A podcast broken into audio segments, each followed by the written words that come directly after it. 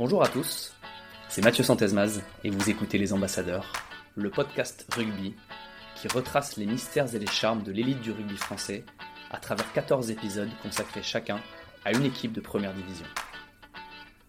Un épisode prend la forme d'un échange informel avec une personnalité liée à chaque club, joueur ou ex-joueur. C'est un club qui, qui m'éveille, mais euh, j'aime pas faire les choses à moitié, donc j'aime bien être engagé à 100% dans, dans ce que je fais. Sacré à trois reprises champion de France dans son histoire, le club de Pau est une place forte du rugby français. L'invité du club béarnais a tout connu ou presque sous le maillot palois. Après ses débuts au club à l'âge de 5 ans, il passe par toutes les catégories jeunes avant d'atteindre l'équipe Fagnon, alors en Pro D2. Il connaît ensuite la remontée de la section paloise en top 14 en 2015. Celui que l'on surnomme parfois affectueusement le kid du hameau et qui a déjà disputé plus de 200 matchs en vert et blanc, m'a accueilli en toute simplicité dans le restaurant tenu par sa maman, à quelques mètres du stade, le demi-mêlée, Thibaut Daubagna. Salut Thibaut, comment vas-tu? Ça va très bien, tout va bien, en forme. Bon, écoute, merci beaucoup de me recevoir à, quelques mètres à peine du, stade du hameau où tu as l'habitude euh, bah, d'évoluer. Euh, je te propose qu'on rentre tout de suite dans le, dans le vif du sujet avec tes, tes premiers souvenirs. Tu as commencé très jeune à la section paloise. Quels sont tes, tes premiers souvenirs au club? Premier souvenir au club, ben, déjà les, les, entraînements à la, à la Croix du Prince. les premiers entraînements, euh, je les ai faits sur un petit terrain euh, derrière la Croix du Prince.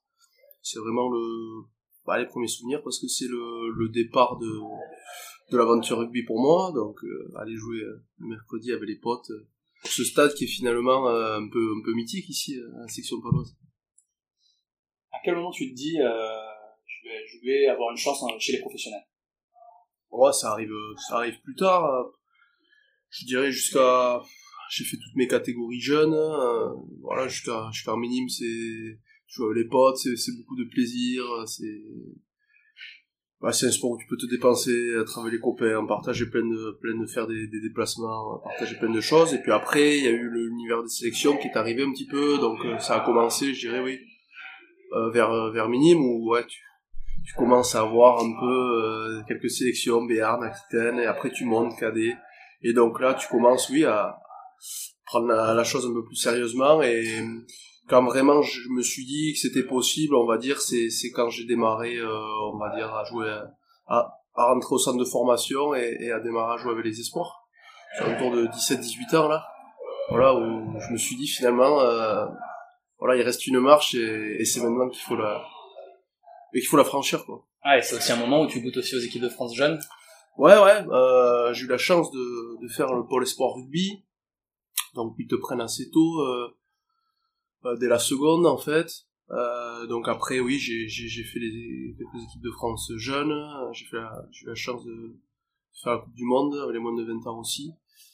Donc ouais, ouais, tu touches euh, dès le plus jeune âge le, le, haut niveau, et puis en plus, euh, de pouvoir démarrer avec avec ton équipe de cœur et l'équipe première à en faire euh, au hameau quoi.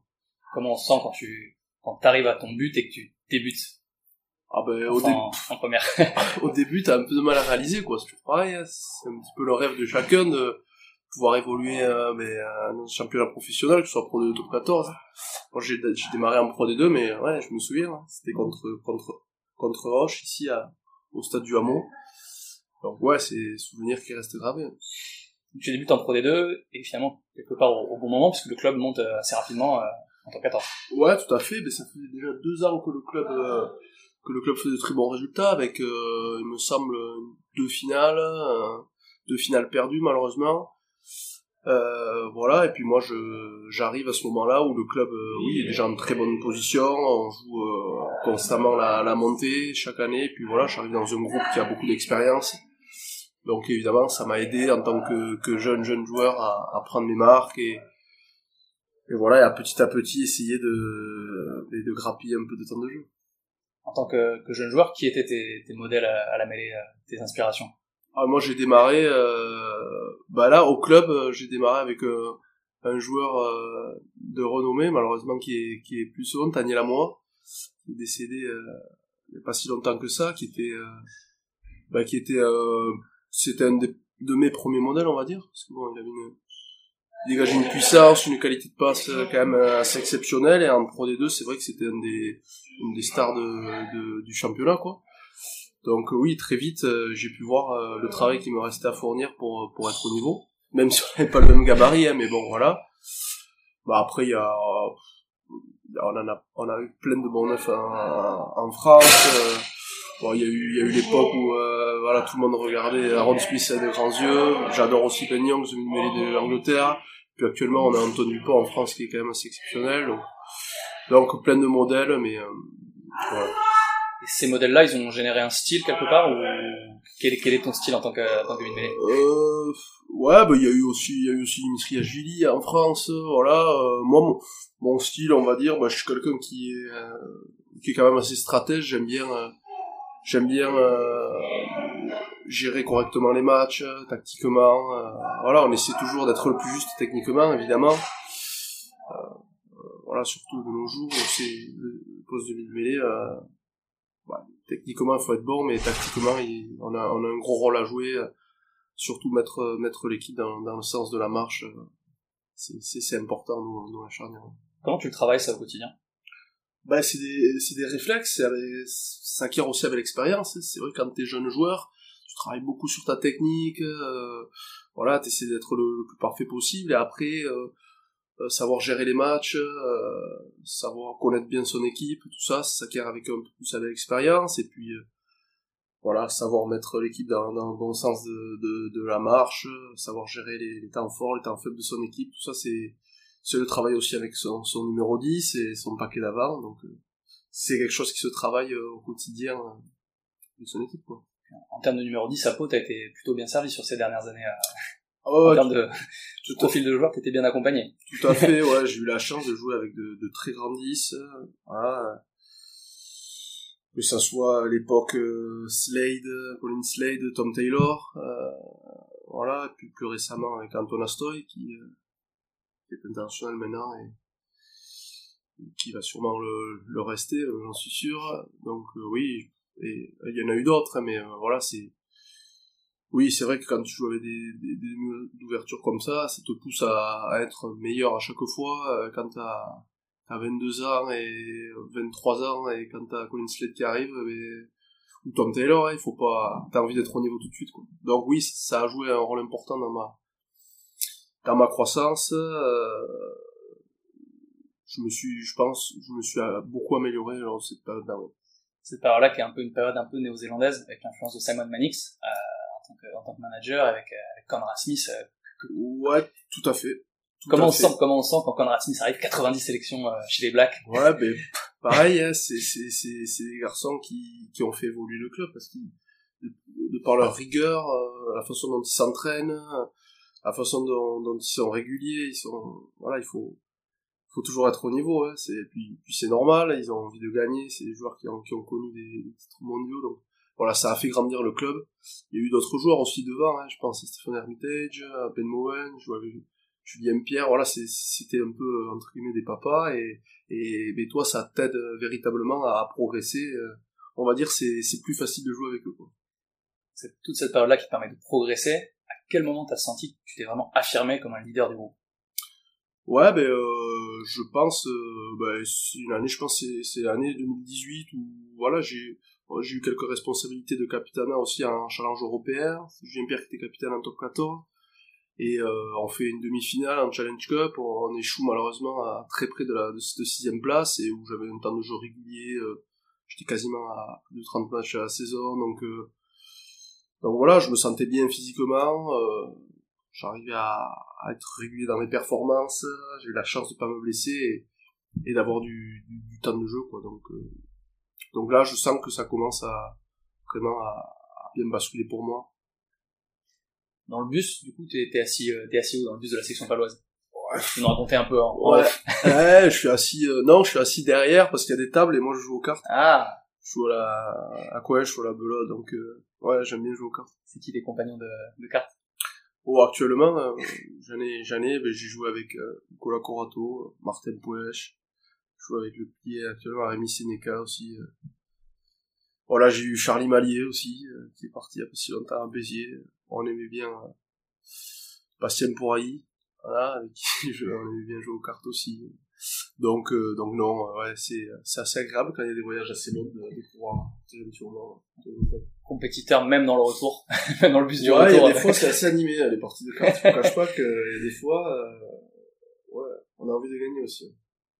Et là, du coup, la section paloise un peu nouvelle génération avec euh, les- le, Sébastien Piccheroni qui est arrivé en tant que coach. Donc, comment tu as senti cette nouvelle influence après cette période euh, faste? Ouais, on a eu, euh, je disais, l'année 2018-2019, euh, une bonne année, puis à la suite de ça, on a connu malheureusement euh, voilà, euh, un effectif qui, des, arrêts de carrière, des, des joueurs qui partaient à la retraite, des joueurs qui se sont blessés, euh, une période euh, difficile pour la section, avec voilà, le manager qui s'en va aussi, et puis les années Covid, et malheureusement, on, on a eu une phase transitoire à la section paloise, on a dû reconstruire un effectif, on jouait clairement, on se battait pour le maintien, ça a été chaud. Euh, l'année avant le Covid, l'année euh, d'arrêt où il y a eu le Covid, l'année post-Covid. Voilà, ça a été, ça a été des années compliquées où il a fallu se, battre avec nos forces et ça pas toujours été facile. Et voilà, il y a eu une page un peu qui s'est tournée avec, euh, avec l'arrivée de Sébastien Piccoroni qui, qui, voilà, qui, veut redémarrer avec un, projet nouveau et ça a fait du, bien au club. Hein. 18-19 changements, 19 arrivées de joueurs. Voilà, euh, beaucoup de jeunes, un groupe qui s'est beaucoup rajeuni, euh, une manière différente de travailler, euh, notre état d'esprit. Et tout ça, j'espère, hein, ça participera à l'avenir la de la section. Et... Ouais, tu te retrouves aussi avec des jeunes qui ont déjà des beaux parcours comme, comme Jordan Joseph en, en, numéro 8 par exemple. Ouais, ouais, tout à fait. Ce sont des. Et ouais, moi j'ai 28 ans, mais je me retrouve avec des jeunes qui en ont 19, 20. Donc ouais, non, c'est sont des, effectivement des, jeunes joueurs, mais voilà, qui ont envie de, qui ont envie de bien faire, euh, qui sont vraiment en forme physiquement et, qui pour certains ont déjà connu l'expérience de très haut niveau. Donc euh, ça c'est très positif pour le club et, et je vois qu'ils s'entendent plutôt bien avec, euh, avec Sébastien Pouroni, donc ça c'est quelque chose qui est important. Et voilà, la- l'ambiance est saine et j'espère qu'on arrivera à retranscrire ça comme on l'a fait l'année dernière sur le terrain. J'espère que cette année, ce sera de nouveau euh, positif. On te, le souhaite en tout cas pour le, Merci. pour, pour le club. En termes de, de préparation, comment tu prépares tes matchs? J'ai pas de, j'ai pas forcément de rituel ou de routine. Je suis pas si superstitieux que ça. euh. Voilà, je vous dirais de manière classique. euh, J'arrive au stade, je, prends mon temps, je suis pas dans le rush. Je prends mon temps. Des fois, j'ai un peu de musique, des fois, il y a pas de musique. euh. Voilà, j'aime bien euh, me déverrouiller un petit peu, euh, prendre le temps, de faire un peu de, de rouleau, euh, voilà, de m'étirer un peu. Je, en général, je vais sur le terrain, prendre un petit peu la température, tout ça, voir le, l'état du terrain, et puis après, je rentre dans une petite routine de vide mêlée, euh, voilà, faire quelques passes, quelques jeux au pied quand même, buter un peu.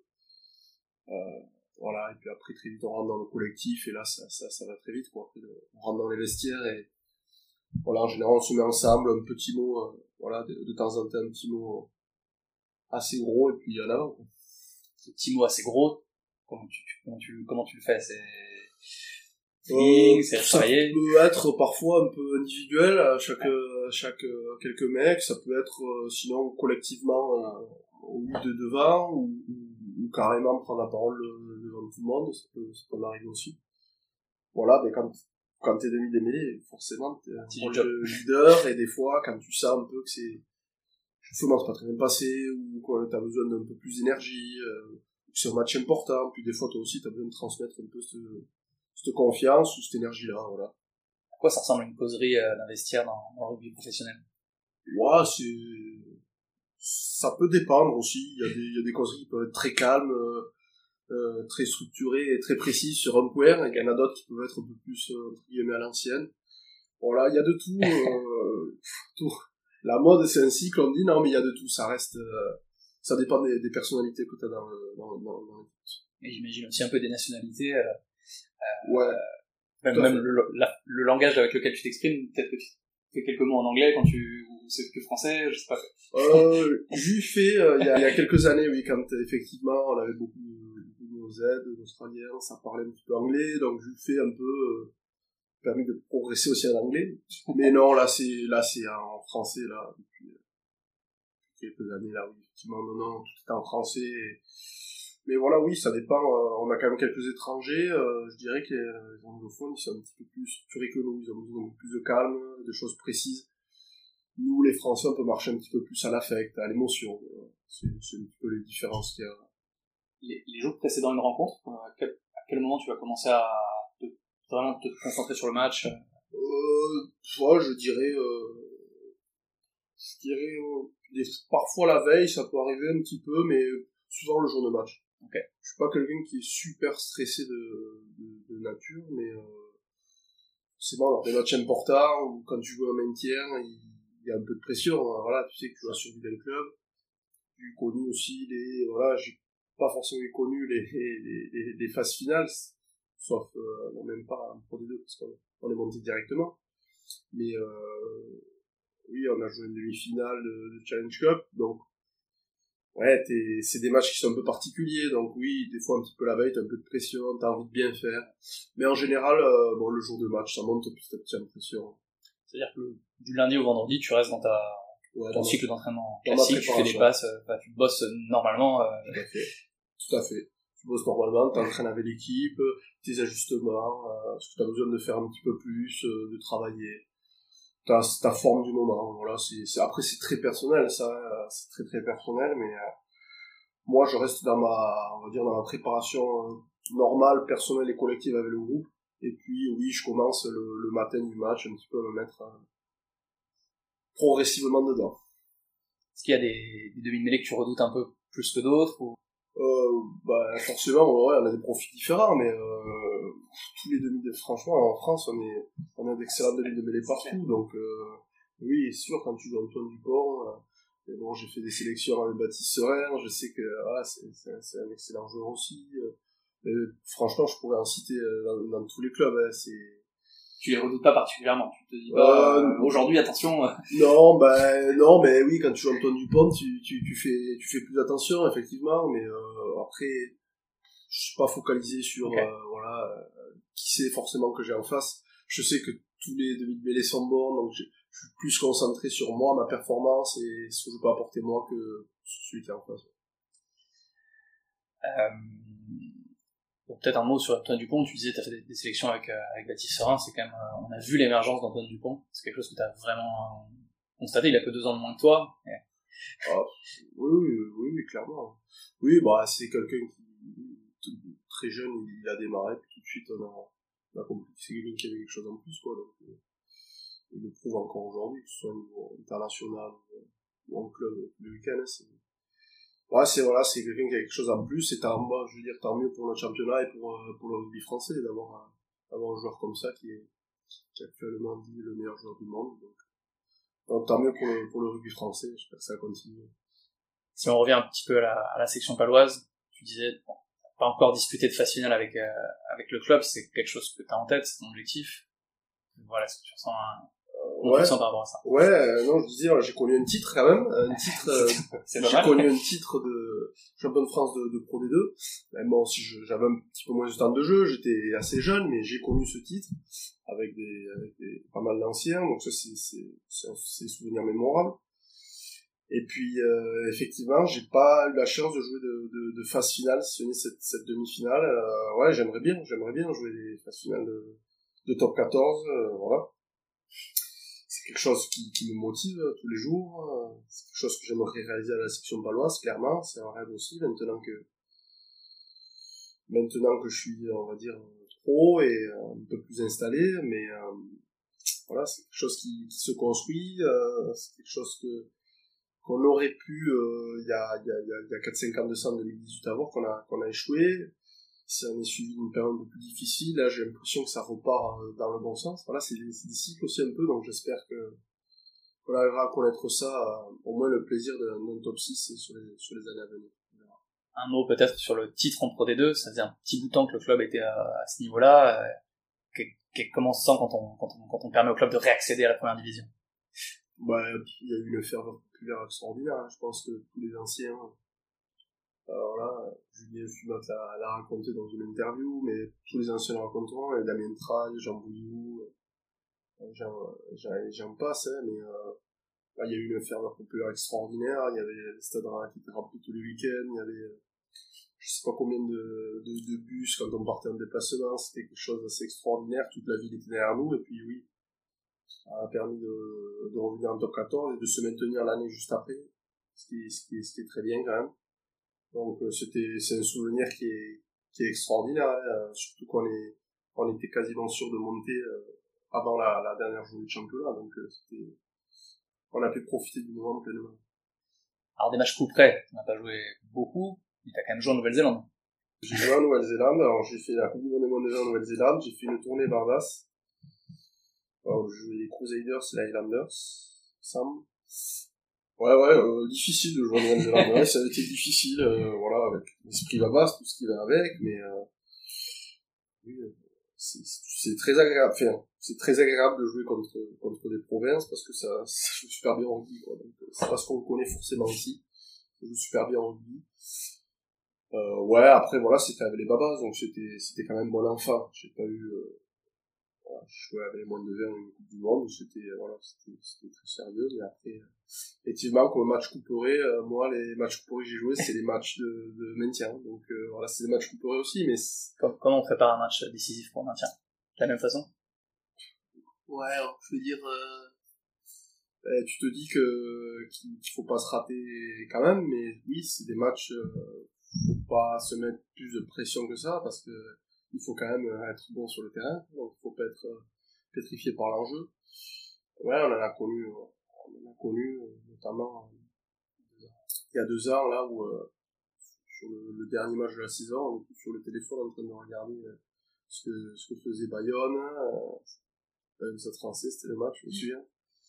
Donc oui, non, mais il y a eu des matchs pas importants, je crois. Trois semaines avant, on reçoit Bayonne au Hameau. euh, voilà, c'était un match qu'il fallait absolument gagner. On a ce dernier match à gagner aussi à la maison. euh, Il nous faut un bonus. euh, Enfin voilà, c'est des choses, c'est des choses que, que, que tu retiens et, et qui, qui font partie de, des matchs importants. Là, on parle un peu des matchs importants, mais comment tu, euh, comment tu divises un peu tes objectifs entre court terme, moyen terme, long terme? Là, tu me dis euh, les phases finales, mais voilà, comment tu te projettes vraiment euh, Ouais, ça c'est un objectif plus à, à long terme, on va dire.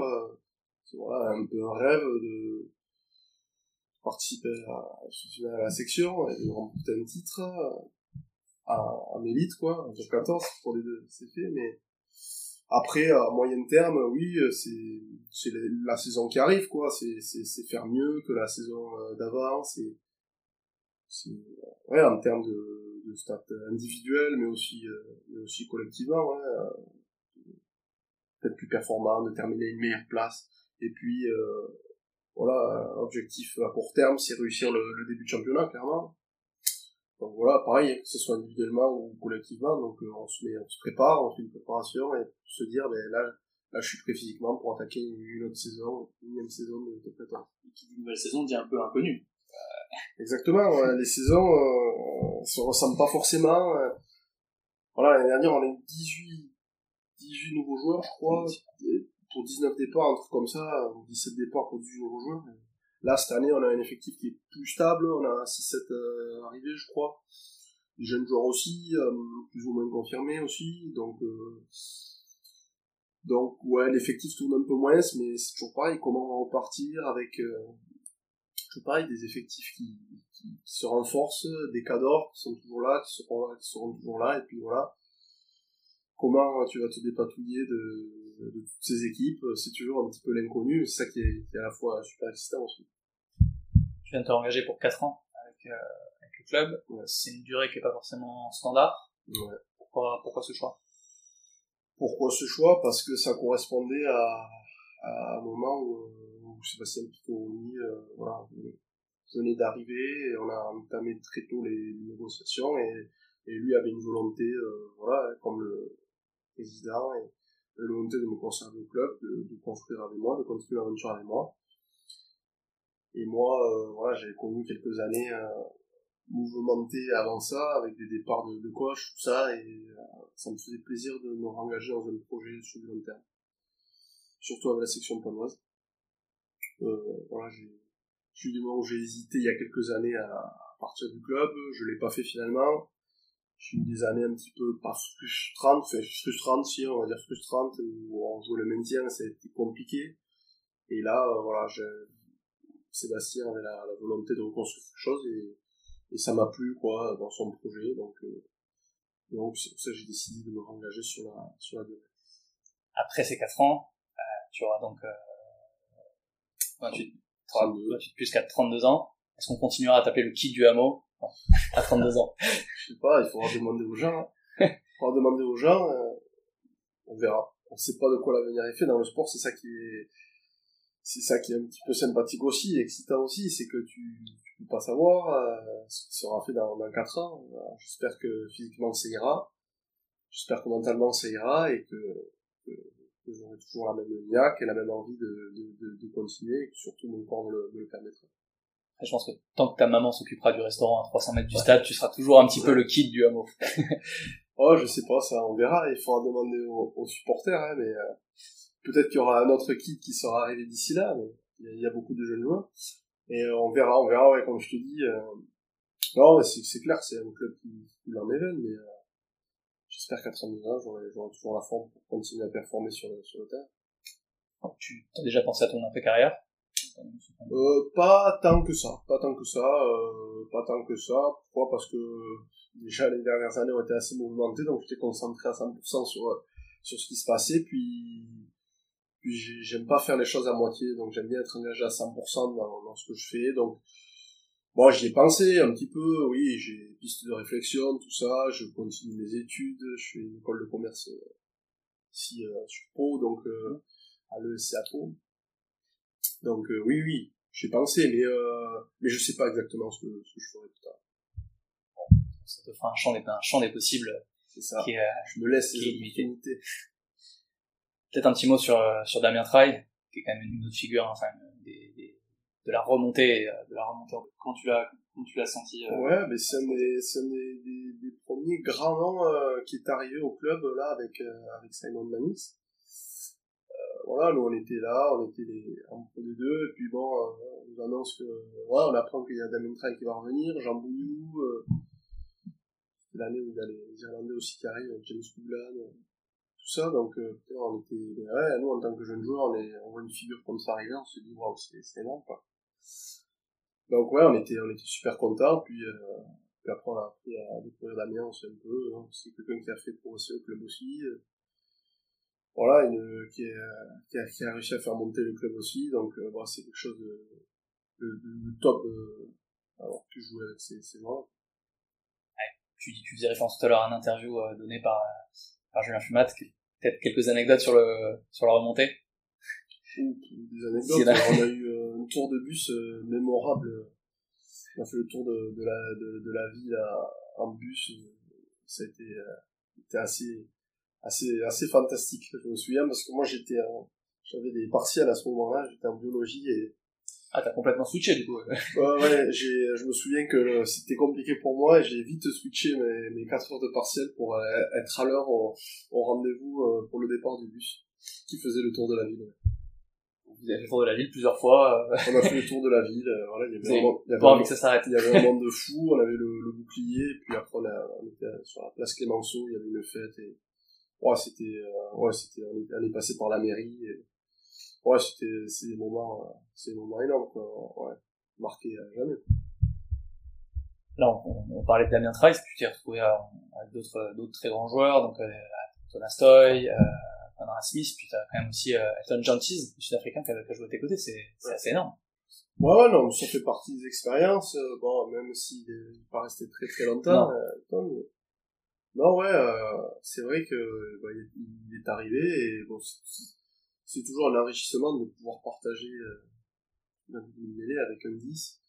Euh, d'autres cultures, euh, même si bon, une vision pas forcément complètement différente du jeu, parce que bon, on se retrouve sur certaines sur certains principes, mais oui, c'est c'est enrichissant, c'est enrichissant, c'est ce sont des grands joueurs, des joueurs internationaux, donc sont pas toujours forcément habitués au top 14 quand ils arrivent, donc ça leur fait aussi, je pense, si on leur demande un petit peu bizarre.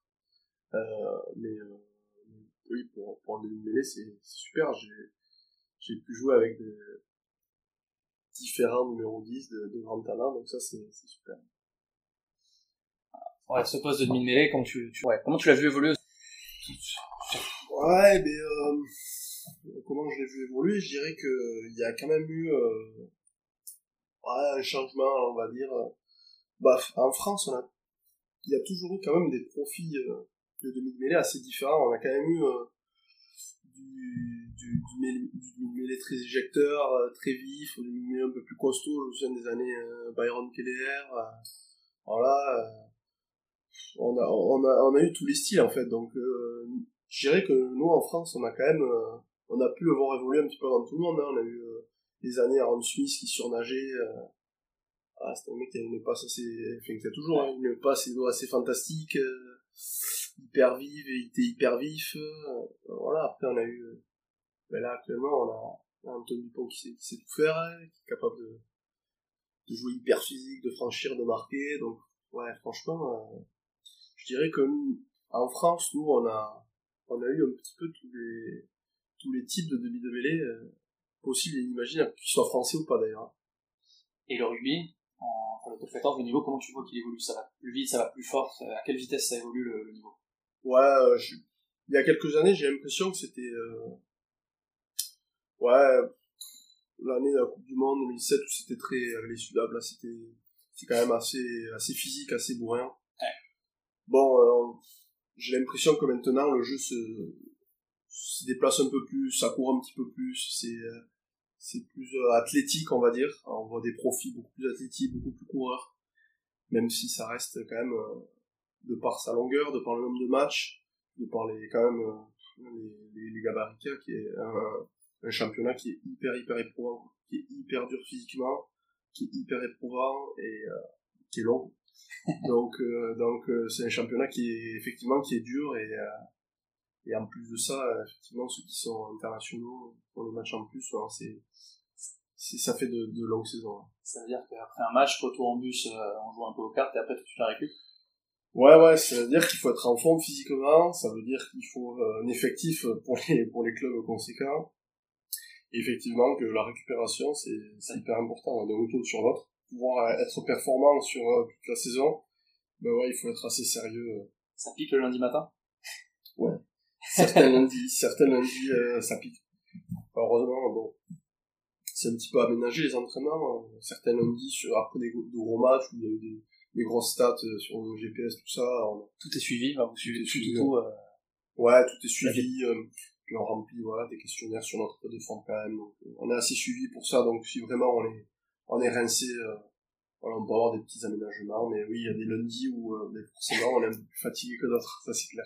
Le fait d'être aussi suivi, c'est quelque chose d'assez nouveau. Hein. Ouais. l'impression que les staffs maintenant sont pléthoriques, euh, qu'il y a beaucoup de données. euh. Ça, ça a changé par contre, ça c'est nouveau, euh, ça c'est nouveau, ça a changé depuis, euh, je dirais 6, 6, 7 ans, là, ça il y a eu l'arrivée des, des GPS, des, des données GPS, où tu as un suivi quotidien du lundi, de l'entraînement en trottinant à l'entraînement à très haute intensité, au match, où tu es suivi, tu es suivi, euh, et tout- toutes tes données sont, un petit peu analysées, ton état de forme, questionnaire pour savoir euh, tes heures de sommeil, euh, comment tu te sens, si t'es fatigué, si t'as des douleurs, voilà. Donc on a assez suivi quand même, effectivement, on a des... Ben, les staffs sont, sont étoffés, euh, voilà, terriblement même. Et puis, donc oui, il y a il y a un suivi qui est, qui est quotidien sur, sur le joueur. Quel est ton regard par rapport à la, à la nouvelle génération? Parce que tu es un petit peu à la croisée des chemins, du coup, euh, aujourd'hui, entre les, les anciens et les jeunes. Ouais. Ouais, ben euh, non, oui, ça a changé. Pff, bon, comment on va dire? Oui, ça a changé un petit peu, oui, on va pas dire, ça a changé un petit peu. euh, moi, quand j'ai démarré, il y avait toujours un petit peu cette ambiance de... Voilà, les vieux, les jeunes arrivent, c'était un petit peu un, petit peu bisuté. voilà, il y avait cette notion de, vraiment de, de respect des anciens, euh, mais plus, plus. Elle y est toujours, mais euh, voilà, ça c'est un petit peu nivelé maintenant, voilà un jeune qui arrive, c'est normal, il veut, veut prendre la place de l'ancien et, et c'est plus classique, il y a moins de, il y a moins de, de concurrence, on va dire, ancien, vieux, au sein des, des vestiaires. Je l'ai connu un peu, mais moi je l'ai connu un peu au début, mais ouais, c'est resté gentil quand même. Mais c'est vrai que ça, maintenant les jeunes arrivent et voilà, sans, jeune, moi j'ai 28 ans, je suis pas vieux non plus. Ouais, c'est ça, tu le considères dans quel sans, sans complexe. Ils arrivent sans, moi j'ai l'impression que nous on est un peu plus, euh, un peu plus discret au début, peut-être, euh, un peu plus respectueux dans le sens, pas respect, euh, parce qu'ils nous parlent mal et compagnie, mais de leur, euh, de leur, euh, de leur statut, dire. Tu le considères dans quel clan? Ancien ou jeune Au aujourd'hui milieu, toujours. Toujours au Au, milieu? Au milieu, toujours. Parfait, pour, euh, pour pouvoir être un leader dans ton groupe, c'est C'est ça, c'est ça. c'est drôle. Mais quand même au fond du bus. Au fond du bus quand même, mais plus pour les cartes. Bah, écoute Thibaut, euh, c'est un immense euh, plaisir de t'avoir euh, pendant, ce, pendant ce moment. Et je te remercie. beaucoup. Je te souhaite tout le meilleur euh, et pour un bail de 4 ans, j'espère. En tout cas pour la saison à venir, c'était euh, vraiment très, euh, très cool de t'avoir. Bon, super, je te remercie. Merci à toi. Allez, merci. Ciao. Ciao. C'était Les Ambassadeurs, le podcast rugby. Je vous remercie d'avoir écouté cet épisode jusqu'à son terme. J'espère que celui-ci vous a plu. Pour me donner un coup de main, je vous invite à lui attribuer la note de 5 sur 5 sur les différentes plateformes de streaming et à me faire part de vos commentaires que je lirai avec attention et auxquels je ne manquerai pas de répondre. Merci encore et à très vite.